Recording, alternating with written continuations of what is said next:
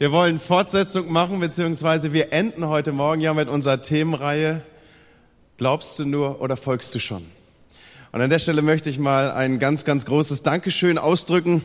Jesus ging es mal so, dass er ja auch unterwegs war und er hat verkündigt und äh, wir lesen davon, dass ganze Landstriche ihm folgen. Und dann fing er an, Dinge zu sagen, die unkomfortabel waren für Leute. Dann fing er an, Sachen auszusprechen, die nicht unbedingt leicht zu hören war. Und äh, dann hat auch er erlebt, dass Leute dann äh, zurückblieben oder weggingen. Und ich weiß um eine Begebenheit, die in der, im Neuen Testament überliefert ist, dass er sich dann zu seinen Jüngern wendet und sagt, und wie sieht's aus? Wollt ihr jetzt auch gehen? Jetzt, wo ich erzähle, wie es wirklich läuft, ja, so, wo ich äh, aufgemacht habe, wo ich hineinschauen lassen, was es bedeutet, ein Jünger zu sein. Ähm, so ein herzliches Dankeschön, dass ihr immer noch da seid und dass ihr mir zuhört und es offensichtlich auch an diesem Morgen tun wollt. Schön, euch zu sehen. Einen gesegneten Sonntagmorgen. Ja, tatsächlich, wir machen Fortsetzung und ich möchte euch ermutigen, dass ihr vielleicht an diesem Morgen besonders aufpasst. Nicht, dass ihr das nicht auch sonst tun würdet, aber vielleicht ist das der Morgen, wo du sagst, äh, ich möchte hier rausgehen mit etwas ganz Konkreten. Das war zumindest mein Gebet.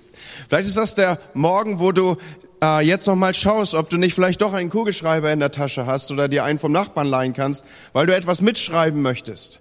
Auf ein Stück Papier, vielleicht auf das, was du am Eingang hast ausgeteilt, äh, was man dir gegeben hat, was dir ausgeteilt wurde. Vielleicht nutzt du dafür die Innenfläche deiner Hand.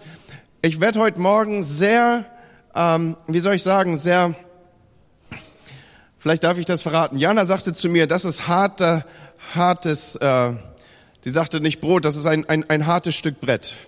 Ja, vielleicht bohre ich heute Morgen ein wenig tiefer und ein wenig härter und fordere dich heraus, aber ich tue das, weil wir mit dieser Themenreihe uns alle ja ein Stück näher an Jesus ranbringen wollten und weil wir ihm ähnlicher sein wollen. Und damit uns das gelingt, braucht es gut vorbereitete Herzen. Deswegen bitte ich euch noch einmal mit mir aufzustehen, nicht zum Lesen der Textstelle, sondern um ein gemeinsames Gebet zu sprechen. Herr Jesus, viele Wochen jetzt sind wir unterwegs, dir nachzufolgen, auch mit dem, was wir hier verkündigen. Und heute Morgen, Heiliger Geist, bitte ich dich, dass du dich lagerst über uns und dass du auf unseren dir geöffneten Herzen deine Handschrift hinterlässt. Schreib das hinein, was wir brauchen, Herr. Nimm uns in unserem Willen gefangen unter die Zucht und Leitung deines guten Heiligen Geistes, dass wir Entscheidungen zum Leben treffen an diesem Morgen. Das beten wir, das bete ich als Verkündiger, aber auch wir als Gemeinschaft in deinem kostbaren Namen. Amen. Amen. Ich darf euch einladen, euch zu setzen. Nun, manches wird vielleicht hier und dort schon angeklungen sein in den vergangenen Wochen. Aber das liegt ja in der Natur der Sache, dass wenn man etwas abschließt, dass man es nochmal festmachen möchte. Das Neue Testament macht ganz klar, dass Gott möchte, dass jeder Christ im Prozess der Jüngerschaft vorankommt. Und dass er zur geistlichen Reife gelangt. Ein anderes Wort dafür, was die Bibel benutzt, ist, dass wir erwachsen werden im Glauben, dass unser innerer Mensch heranwächst in das vollen Maß des Bildes Christi, so hätte Luther es wahrscheinlich ausgedrückt. In Epheser 4 finden wir folgende Verse. Wir sollen nicht mehr Unmündige sein, hin und her geworfen und umhergetrieben von jedem Wind der Lehre.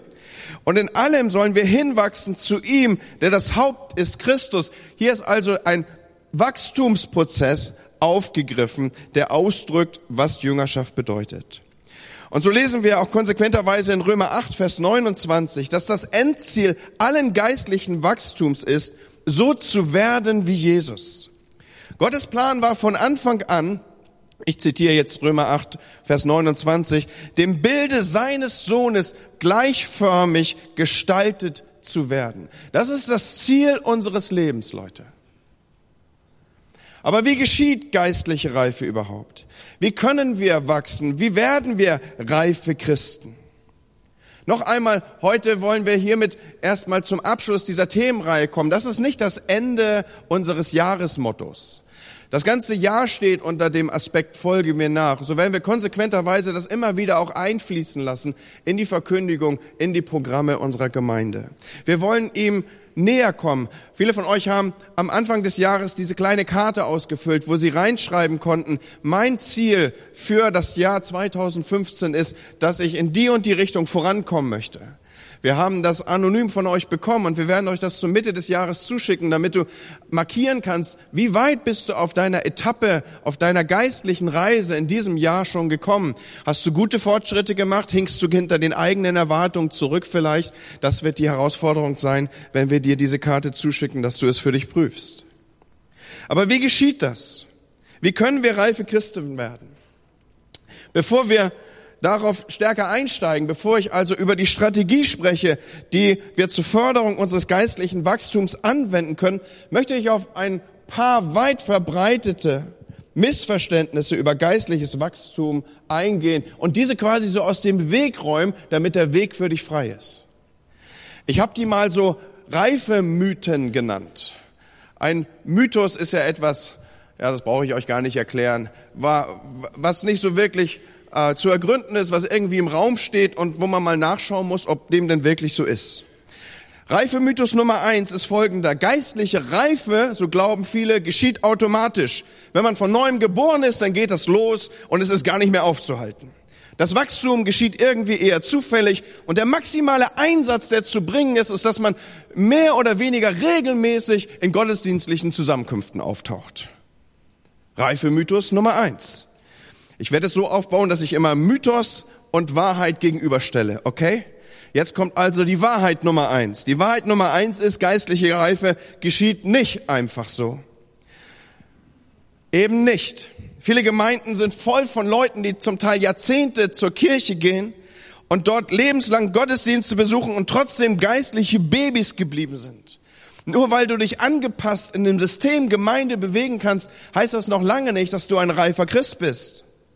Und in den letzten Wochen haben wir dies offensichtlich, hoffentlich deutlich machen können. Jüngerschaft und der daraus resultierende Prozess des Wachstums, geistliche Reife geschieht willentlich und erfordert Hingabe und Bestreben danach. Man muss wachsen wollen, sich für Wachstum entscheiden, sich um Wachstum bemühen. Jüngerschaft beginnt mit dieser Entscheidung. Ja, ich will dem Meister ähnlich werden. Das muss keine komplizierte Entscheidung sein, aber es muss eine ehrliche Entscheidung sein. In Römer 6, Vers 13 lesen wir, stellt euch, und hier schwingt ja die Entscheidung im Hintergrund mit, stellt euch nicht mehr der Sünde zur Verfügung und lasst euch in keinem Bereich eures Lebens mehr zu Werkzeugen des Unrechts machen. Denkt vielmehr daran, dass ihr ohne Christus tot wart und dass Gott euch lebendig gemacht hat. Und stellt euch ihm als Werkzeuge der Gerechtigkeit zur Verfügung, ohne ihm irgendeinen Bereich eures Lebens vorzuenthalten. Ich lese übrigens alle Textstellen aus der neuen Genfer Übersetzung.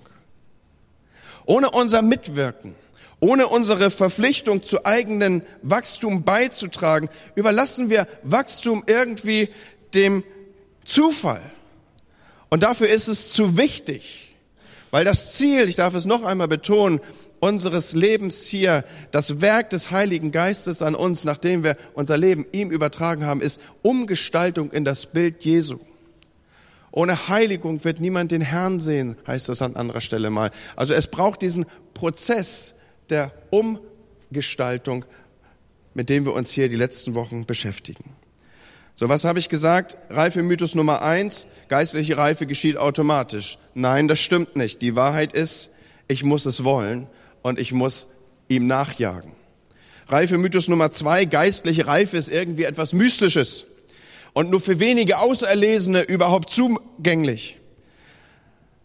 Manche Christen haben daraus abgeleitet, dass das irgendwie so etwas weit von ihnen, in der Ferne, jenseits von ihnen sein muss, dass es sich auch gar nicht erst lohnt, daran zu kommen. Es braucht also gar nicht erst das Loslaufen, weil geistliche Reife ist so weit weg von mir, dass ich es nie erreichen werde und infolgedessen fange ich auch gar nicht erst an zu laufen und ihm nachzueifern. Das ist was für irgendwie Superchristen.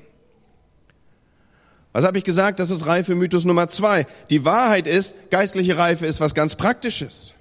Jeder Christ kann geistlich reifen, wenn er oder sie es will. Es braucht ein wenig nötige Disziplin, um diesen Prozess zu entwickeln.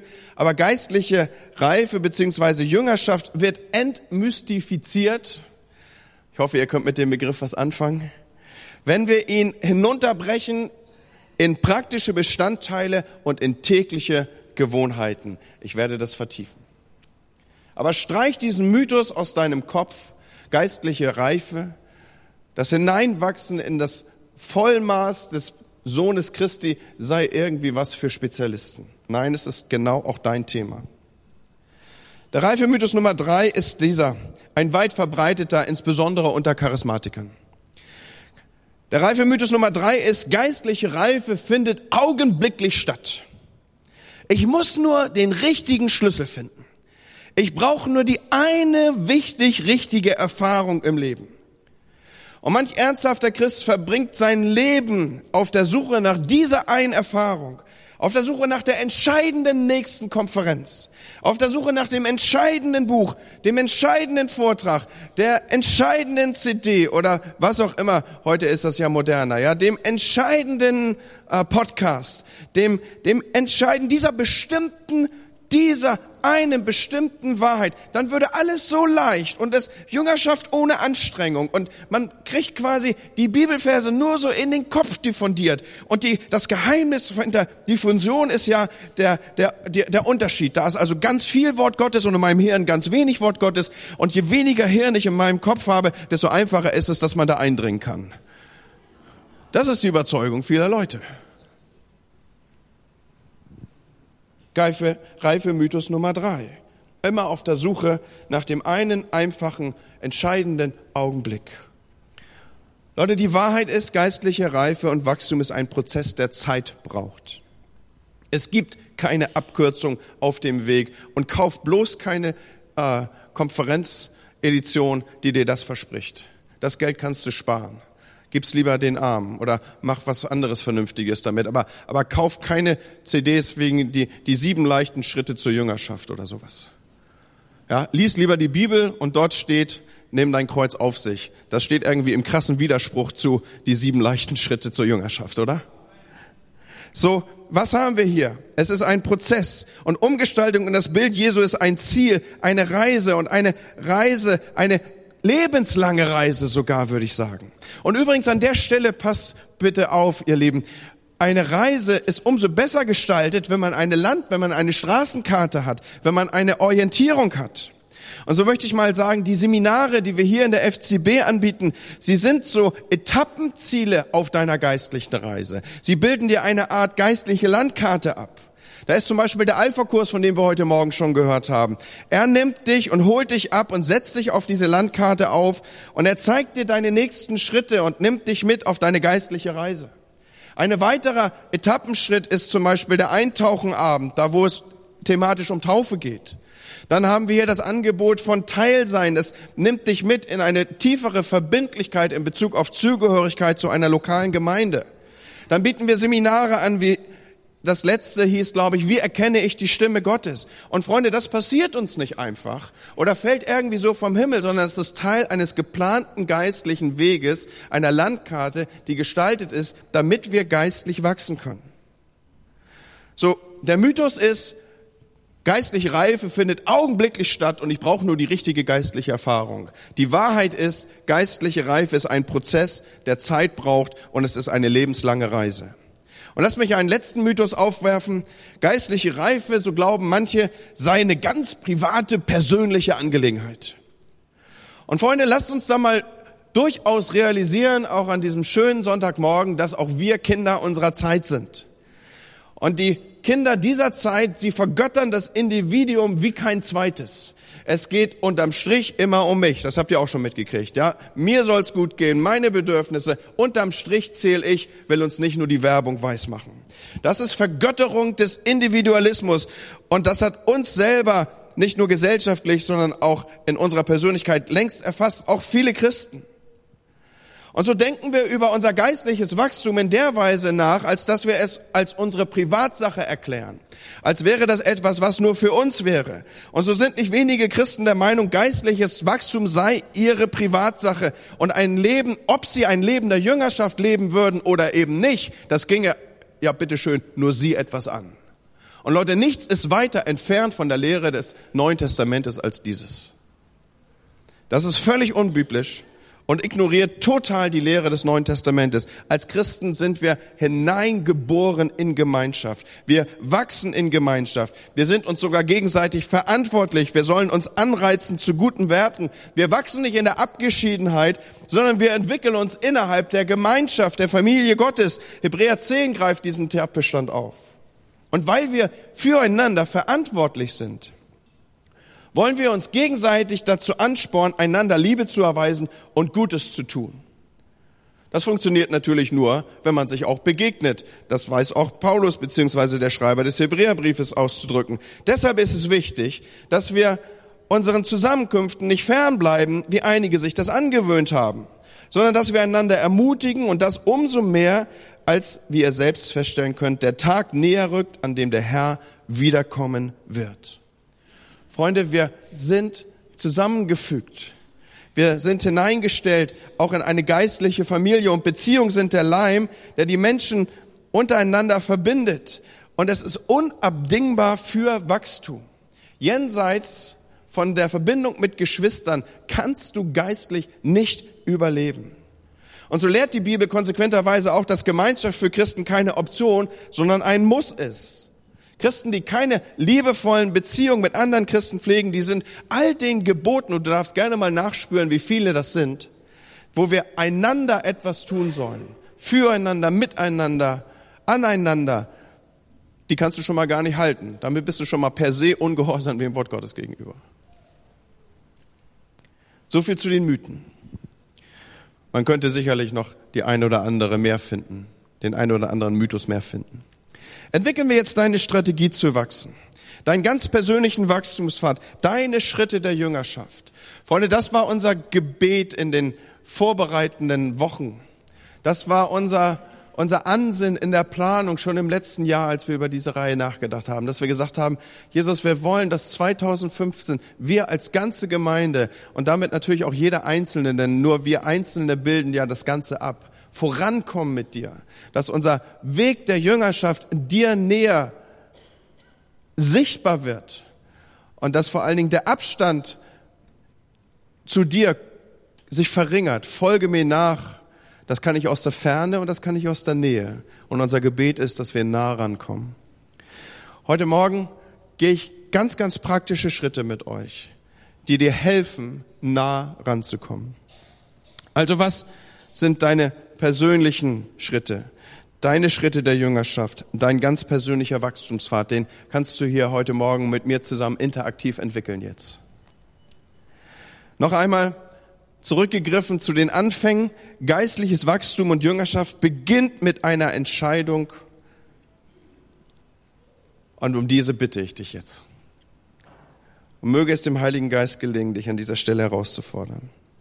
Deswegen beginnt auch die Strategie zu wachsen mit einer Entscheidung. Und die erste Entscheidung heißt, erhöhe den Level deiner Verbindlichkeit. Ich wiederhole das nochmal.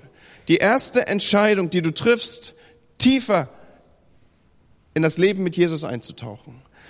Die erste Entscheidung, die du triffst, näher in den Prozess der Nachfolge an Jesus ranzukommen, ist die, erhöhe den Level deiner Verbindlichkeit an deinem höher werdenden Level in Bezug auf Verbindlichkeit, an deiner tieferen Hingabe an Jesus, kannst du ablesen, daran ist feststellbar, ob du geistlich wächst.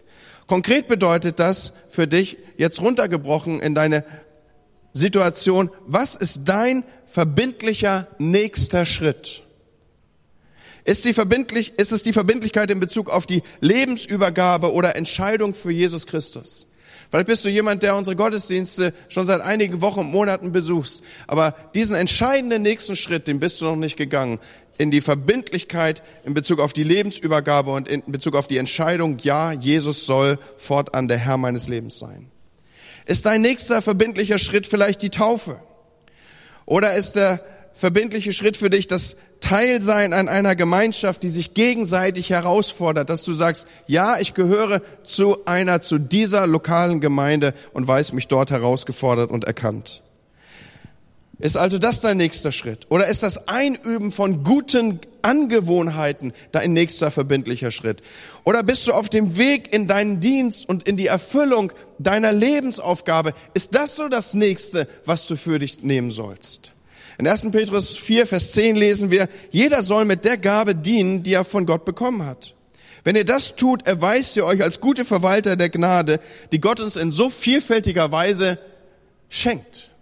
Schaut, die Situation ist die, du bist mit Gott beschenkt mit Gabe und Talent. Von Gott beschenkt mit Gabe und Talent. Und es ist ein Prozess deines geistlichen Wachstums. Es fördert dein geistliches Wachstum, wenn du diese, deine Gabe einbringst zum Wohl anderer.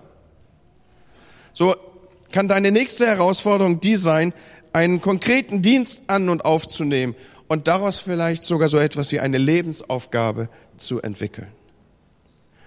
Und Leute, Jesus hat das nie vorenthalten. Er hat immer klar und auch zuversichtlich um Verbindlichkeit gebeten. Er zögerte nie, Menschen herauszufordern und auch Frauen und Männer herauszufordern, alles stehen und liegen zu lassen und ihm nachzufolgen. Und deswegen habe ich auch die Freiheit, das zu tun, dich herauszufordern an diesen Stellen und dich zu fragen, was ist dein nächster Schritt in Bezug auf Erhöhung deiner Verbindlichkeit?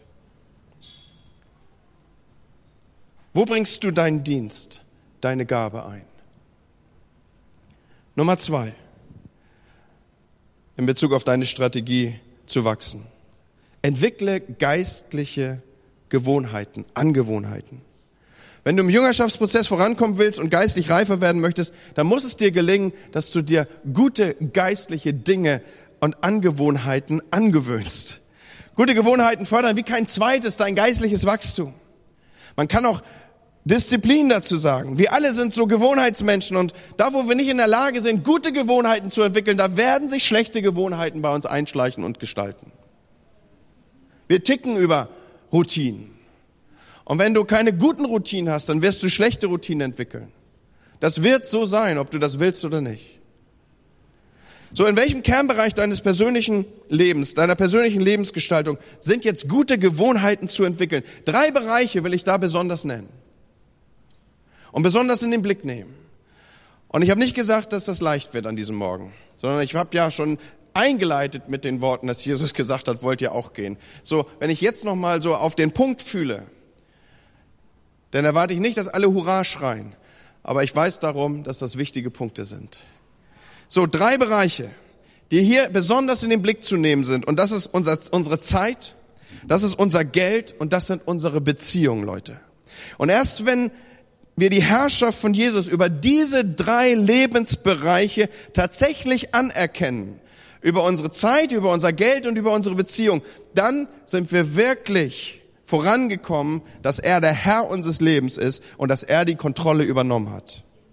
Und so gibt es vier, für die Jünger, für einen Jünger, vier grundlegende Gewohnheiten, die ihm helfen, den Herrschaftswechsel über diese drei Bereiche zu vollziehen. Und die möchte ich eben benennen. Die erste Gewohnheit dieser vier, die ich hier aufzähle, damit man Kontrolle über diese drei Lebensbereiche bekommt, ist die Gewohnheit, Zeit mit Gottes Wort zu verbringen. Die Gewohnheit, Zeit mit Gottes Wort zu verbringen. Leute, das ist etwas, was uns nicht passiert. Und wo wir zufällig auf dem Weg zur, zur Arbeitsstätte irgendwie eine fromme Werbung sehen, wo ein Bibelvers abgebildet ist und wir sagen, jo, das ist das, was für mich irgendwie ausreicht an diesem Tag. Sondern wenn ich hier von der Gewohnheit, Zeit mit Gottes Wort zu verbringen spreche, dann ist es reservierte Zeit. Wenn du im Jüngerschaftsprozess, wenn du in dem Umgestaltungsprozess, Jesus ähnlicher zu werden, vorankommen möchtest, dann musst du Zeit reservieren für Gottes Wort. Stille Zeit hat man früher dazu gesagt. Oder äh, Leute, die schon mit uns auf den Österreich-Freizeiten waren, die sagen dazu Soapen, ja. Also da steht jeder, jedes Wort oder jede, jeder Buchstabe steht für etwas anderes. Soap setzt sich zusammen von, aus S-O-A-P. Und ich versuche das mal so neudeutsch zu machen. Also Soap steht für Schrift, das S steht für Schrift. Und äh, das O steht für, ich orientiere mich im Text oder ich, ich äh, Observation, also ich, ich schaue mir das an, ich lasse das auf mich wirken, ich versuche zu realisieren, was steht da. Application, das A steht für Anwendung, wie wende ich das Gelesene für mich an und P steht für Gebet, Prayer. Äh, so, wenn du diese vier Dinge machst mit einem Text, wenn du die Schrift liest, wenn du sie ähm, studierst, was steht drin, was bedeutet das für mich, wenn du es versuchst für dich anzuwenden, wie kann das für meinen Alltag aussehen und wenn du dann darüber betest, du wirst einen inneren Gewinn haben, der dich in deinem Jüngerschaftsprozess voranbringst. Die zweite Gewohnheit, die du entwickeln musst, damit du auf deinem Jüngerschaftsprozess vorankommst, ist die regelmäßig zu beten. Und das ist ein schwieriges Thema, sowohl für Verkündiger als auch für die, die sich das anhören. Weil das ist nicht beliebt. Und ich weiß auch, mit Gebet kannst du alles totschlagen und Gebet tut man immer und ist sowieso immer zu wenig und all sowas. Darum geht's mir nicht. Es geht mir nicht um schlechtes Gewissen machen, sondern es geht mir darum, dass du Kontrolle haben sollst über deine Zeit, über dein Geld und über deine Beziehung. Und dazu braucht es vier grundlegende Übungen, die du praktizieren musst, damit du die Herrschaft über diese drei Bereiche bekommst. Und das erste war, dass du regelmäßig und geplant Gottes Wort liest. Das zweite ist, dass du die Gewohnheit entwickelst zu beten. Ich schreibe dir nicht vor, wie das aussieht und an welcher Stelle das zu tun ist, aber es ist als Gewohnheit zu tun. Viele, viele, viele, viele, viele, viele Christen, die beten nur für etwas oder wegen etwas. Und die fragen dich dann auch, wenn du sagst, komm zum Beten oder lass uns beten. Die erste Frage ist, wofür oder wozu? Und Leute, damit entlarven sie sich eigentlich schon selber, auf welchem Grad von Gebet und Gewohnheit in Bezug auf Gebet sie stehen. Weil du verbringst ja Zeit mit einem lieben Menschen nicht wozu oder für oder weswegen oder was auch immer, sondern aus, soll ich sagen, guter Gewohnheit, weil du gerne mit jemandem zusammen bist. Da muss man doch nicht immer was tun. Und ähnlich ist es mit Gebet. Und Leute, wenn wir davon lesen, dass zum Beispiel Gott selber sagt, wie soll ich meinem Freunde meine Gedanken vorenthalten? Das ist bestimmt aus einer, in Anführungsstrichen, Gebetszeit entstanden, das Motiv, das Gott sich mitteilen wollte, äh, das nicht davon eingeleitet war, mal gucken, was ich heute beim Chef kriegen kann. Für viele von uns ist Gott ja so ein Automat, wo wir das rausziehen, was wir gerne hätten. Nein, die Gewohnheit, regelmäßig zu beten, es gibt uns die Macht über unsere Zeit. Die Gewohnheit des Zehntengebens ist eine zweite Aussage, die ich hier nennen möchte. Diese Gewohnheit macht sichtbar, wer der eigentliche Herr deines Lebens ist. Und diese Gewohnheit greift ein in dein dich kontrollierendes Machtgefüge. Jesus sagt, dass Mammon ein Herr, ein Gott ist. Und du musst dich entscheiden, welchem Gott du dienen willst. Das hat Auswirkungen dann auch auf die unsichtbare Welt, denn wo dein Schatz ist, da ist auch dein Herz, sagt Jesus.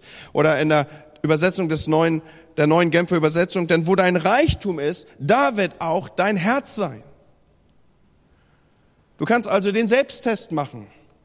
Ist dein Reichtum auf der Bank oder in Immobilien oder in Wertanlagen oder in irgendwas? Oder darf ich überhaupt so kühn sein, das auszusprechen? Ist er im Reich Gottes? Ist er dem Reich Gottes zur Verfügung gestellt? Ist er deine Sicherheit oder ist Gott deine Sicherheit?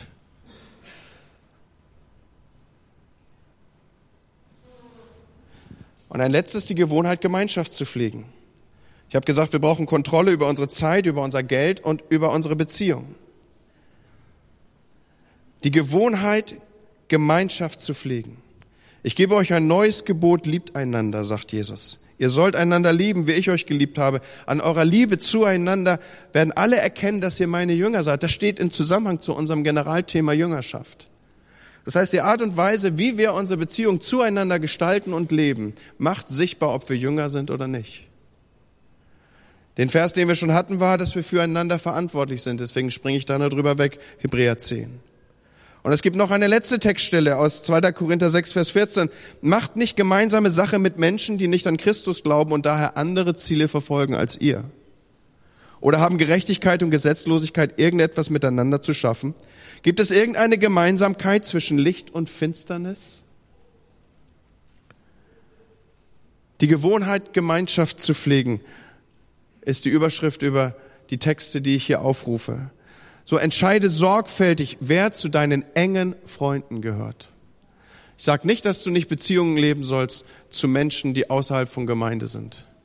Wie sonst sollen sie Jesus kennenlernen, wenn nicht durch dich?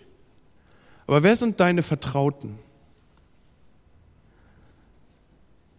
Mach nicht gemeinsame Sache mit Menschen, die nicht an Jesus glauben und andere Ziele verfolgen. Das gilt umso mehr für Leute, mit denen du dein Leben verbringen willst. Vielleicht sogar eine Partnerschaft eine Ehepartnerschaft eingehen willst.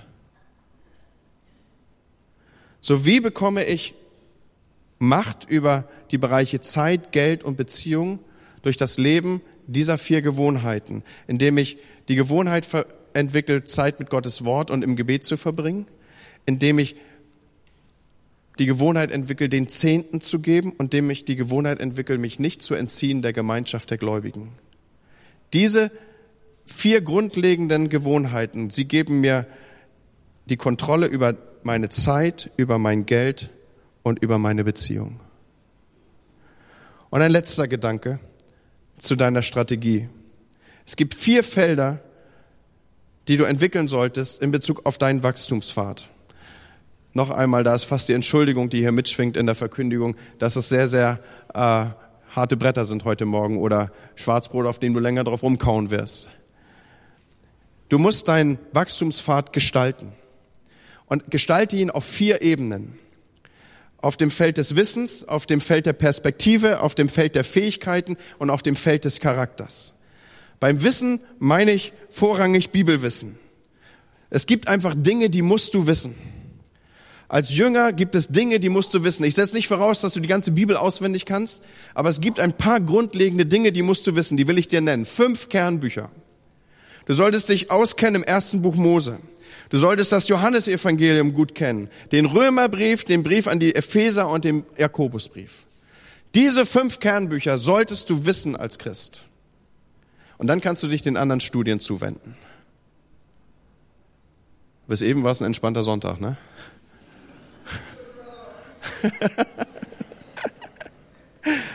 Das zweite ist, arbeite an dem Bereich deiner Perspektiven.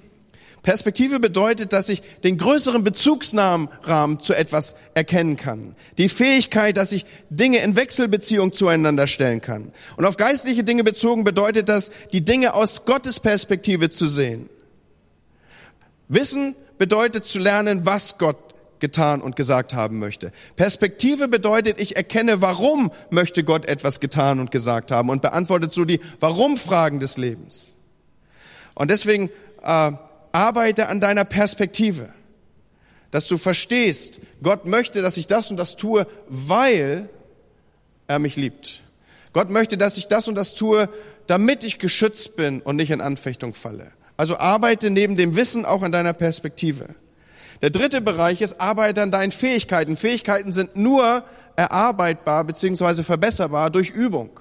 Das lernt man nicht irgendwie äh, durch Studium, sondern das lernt man nur durch Ausprobieren. Also arbeite an deinen Fähigkeiten in Bezug auf Weitergabe des Evangeliums dadurch, dass du dich nicht wieder und wieder in irgendwelche Seminare setzt, wie, sage ich, meinem Nachbarn äh, ein nettes Hallo verbunden mit dem Segen Gottes, sondern indem du deinen Nachbarn ansprichst. Versteht ihr, was ich meine? Also nicht die Fülle von Evangelisationsseminaren, sondern das schlichte Tun macht dich zu einer, äh, verhilft dir zu einer besseren Fähigkeit auf diesem Gebiet. Und das letzte ist, arbeite an deinem Charakter. Das letzte Ziel von geistlichem Wachstum, von Jüngerschaft, von Entwicklung unseres inneren Menschen ist das Ziel, die Umgestaltung in das Bild Jesu. Und Leute, noch einmal, ich schließe ja diese Reihe mit dieser Predigt ab. Das ist die wichtigste Lebensaufgabe überhaupt. Dass unser Charakter Jesus ähnlicher wird. Warum? Unser Charakter ist das Einzige, was wir mit in die Ewigkeit nehmen, Leute. Das ist das Einzige, was wir damit rübernehmen. Und das bedeutet, dass das Ziel an all unserer Lehre sein muss, Leben zu verändern, statt einfach nur Informationen weiterzugeben. Paulus erklärt Timotheus und Titus, dass das Ziel ihrer Lehre die Veränderung von Menschen ist. In Timotheus 1, Vers 5 können wir das lesen. Gerade das muss doch das Ziel aller Verkündigung sein. Liebe aus einem reinen Herzen, aus einem guten Gewissen und einem Glauben, der frei ist von jeder Heuchelei. Das, was hier beschrieben ist, ist doch nichts anderes als Charakter. Und auch das wird nicht im Klassenzimmer erlernt, sondern das wird im täglichen Leben geformt. Bibelstudium, Bibelwissen das dient dazu, dass wir vielleicht die Charaktereigenschaften identifizieren, in die hinein wir uns verändern wollen oder auch die Perspektive, von der ich gesprochen habe, sie hilft uns, uns richtig zu verhalten in den Umständen, die Gott für uns zulässt. Aber Charakterentwicklung entsteht jetzt, wenn wir in diesen Situationen die richtigen Entscheidungen treffen. Die Entscheidung nämlich, uns so zu verhalten, wie Jesus es getan hätte. so wie Gott es möchte, statt der natürlichen Neigung unseres Fleisches Raum zu geben. Und wie formt Gott diesen Charakter? Indem er Situationen zulässt, die du dir selber nicht aussuchen würdest. Indem er dich in problematische Umstände hineinstellt. Indem er lehrt, dich äh, mit Menschen auseinanderzusetzen, diese zu lieben, die du dir selber nicht ausgesucht hättest. Indem er dich mit schwierigen Menschen zusammenführt. Wenn du dich je gefragt hast, warum um alles in der Welt habe ich eigentlich die schwierigste Abteilung dieser Firma, dann ist die Antwort, weil Gott an deinem Charakter arbeitet. Er lässt uns seinen Frieden inmitten von Chaos erfahren und erleben. Warum? Damit wir lernen, ihm zu vertrauen, wenn alles am Horizont zu bröckeln scheint. So Gott ist viel mehr interessiert an unserem Charakter als an unserem Komfort, Leute. Und sein Plan für uns ist Vervollkommnung und nicht Verwöhnung. Und das ist der Grund, warum er dieserlei Dinge zulässt. Konflikte, Enttäuschung, Schwierigkeiten, Versuchungen, Zeiten der Dürre, Verzögerung, alles um den Charakter zu formen in das Bild von Jesus. So, mit dieser Predigt kommen wir also zum Ende über die Reihe, die wir zur Jüngerschaft angestoßen haben. Und unser Gebet ist und war es, dass wir alle samt vorankommen, dass wir echte Nachfolger und Jünger sind. Und wie beginnt das alles? Erinnert ihr euch? Mit der Entscheidung. Jesus ruft auch heute Morgen, folge mir nach. Und deine Antwort möge sein, hier bin ich. Ich bin entschieden, niemals zurück. Amen. Wir wollen beten.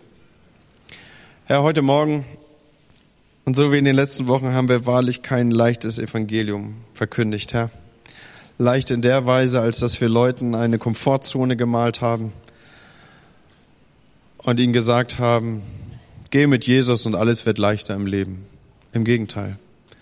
Herr, wir haben gerufen an deiner Stelle als Botschafter an Christi Stadt, folge mir nach, indem wir aufgezeigt haben, was die Kosten dafür sein werden.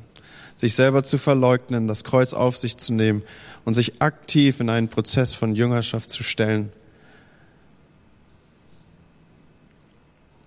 Und Heiliger Geist, jetzt gebe ich das alles so an dich ab. Und ich bitte dich, dass du dein Werk damit tust. An diesem Morgen, an jedem Einzelnen.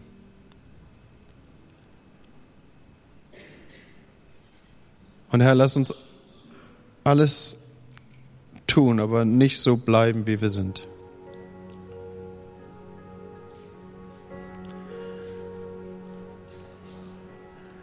Was ist deine nächste Entscheidung, habe ich gefragt. Dein verbindlicher nächster Schritt.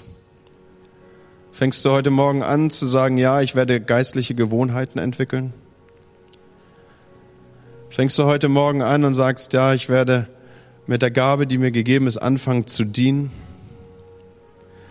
Oder vielleicht ist der Punkt, der deiner war an diesem Morgen, ich muss erstmal den ersten Schritt in Bezug auf Verbindlichkeit gehen, als dass ich einen Herrschaftswechsel vornehme und sage, Jesus soll mein Herr, der Herr meines Lebens sein. Und an dich wende ich mich jetzt besonders. Bist du heute Morgen hier und sagst, dieser Schritt, dieser verbindliche Schritt in die Nachfolge, in die Jüngerschaft, dass ich sage, Jesus, du sollst der Herr meines Lebens sein, dir will ich folgen.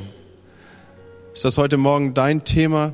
Ist das heute Morgen deine Frage? Ist das heute Morgen dein verbindlicher Schritt? Dann bitte ich dich, dass du mir jetzt deine Hand zeigst. Ist jemand hier, das, der sagt, das ist mein Thema, das ist mein Schritt. Verbindlich in die Nachfolge von Jesus. Verbindlich zu sagen, er ist der Herr meines Lebens. Dann lass mich deine Hand sehen jetzt. Vielen Dank. Dankeschön. Dankeschön. Ich frage noch ein letztes Mal.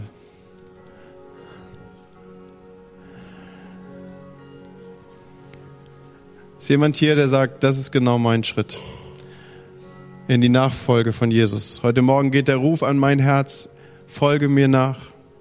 Das höre ich, wie der Heilige Geist das zu mir spricht und meine Antwort ist ja, ich will dir folgen. Noch einmal frage ich, ist jemand, sind weitere hier, die sagen, das ist meine Entscheidung? Dankeschön.